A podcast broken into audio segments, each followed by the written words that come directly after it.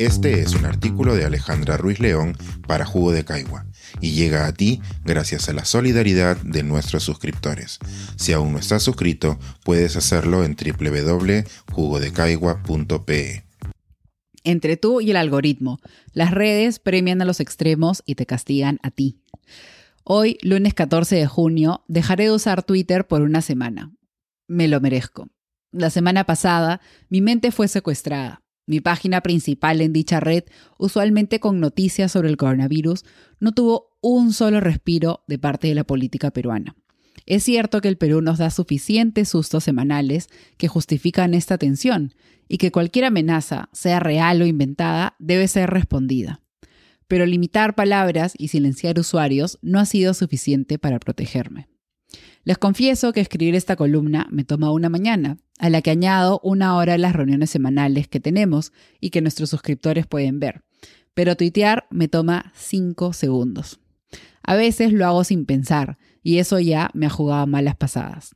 Aquí puede notarse cómo la calidad de la información que produzco para redes sociales no es la misma en todos los casos, y tampoco lo es la atención que me dan mis lectores, oyentes o seguidores.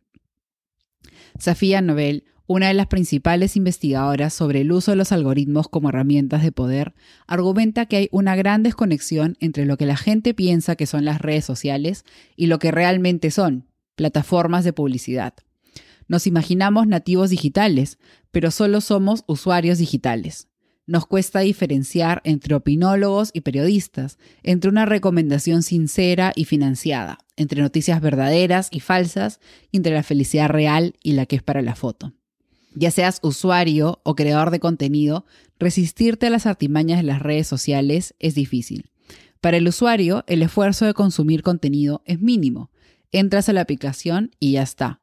Solo necesitas mover el dedo un par de veces y puedes estar entretenido por horas. No hace falta poner tu contraseña, tener un interés en concreto ni buscar ninguna información.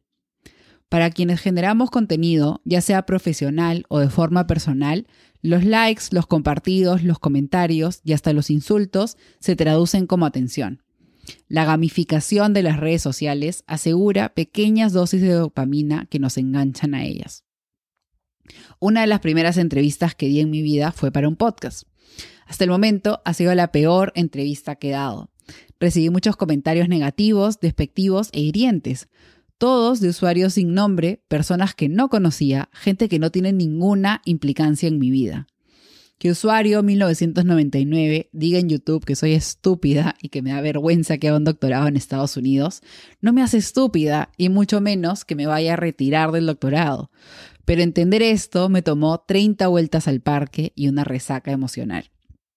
No siempre podemos procesar a detalle cómo nos hace sentir las cosas que leemos o que nos dicen en las redes sociales, pero deberíamos.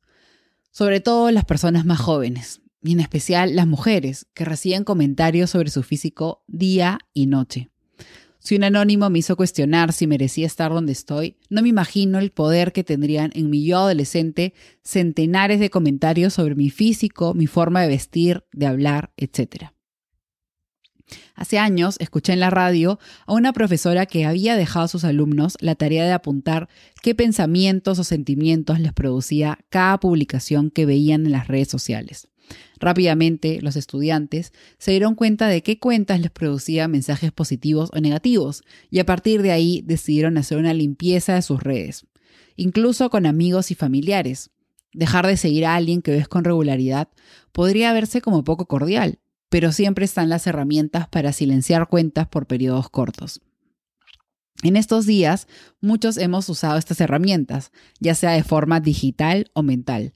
Hemos dejado de escuchar a ciertas personas. Esto no significa que piense que el ex de mi vecina, quien no veo hace 15 años, no debe hablar de política, pero tampoco tengo que considerarlo mi fuente oficial de información, como tampoco lo son los chats familiares, vecinales y de colegio. Por la forma en que están diseñadas las redes sociales, solemos confundir popularidad con calidad de información.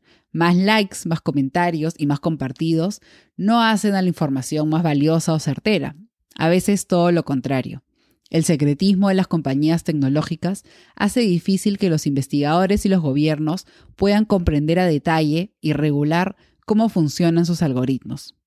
Sin embargo, con algunas herramientas, varios investigadores han comprobado que el contenido más extremo funciona mejor en redes sociales.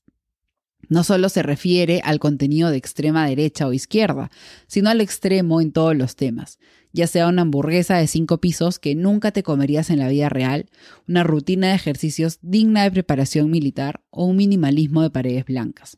La normalidad, la calma y la prudencia no facturan. Tu arroz con huevo, la vuelta que diste a la manzana y tu post llamando a la paz mundial, a lo mucho recibirán algún comentario chistoso, una bendición de tu tía favorita o nada. Vemos la atención que reciben los otros como algo que deseamos. Queremos esos likes, los comentarios y los compartidos. Son insultos, no pasa nada, que vengan también. Da igual si están ladrando o si te están mordiendo. Los que tan solo observan también están atrapados. La primera etapa es prestar atención. Si todo el mundo habla de algo es porque debe ser importante. Luego uno se vuelve parte de una comunidad. Para ello se usan palabras claves que cobran otro sentido dentro de este grupo. Los seguidores dejan de ser números y pasan a tener nombre propio, estilo propio y hasta insultos propios.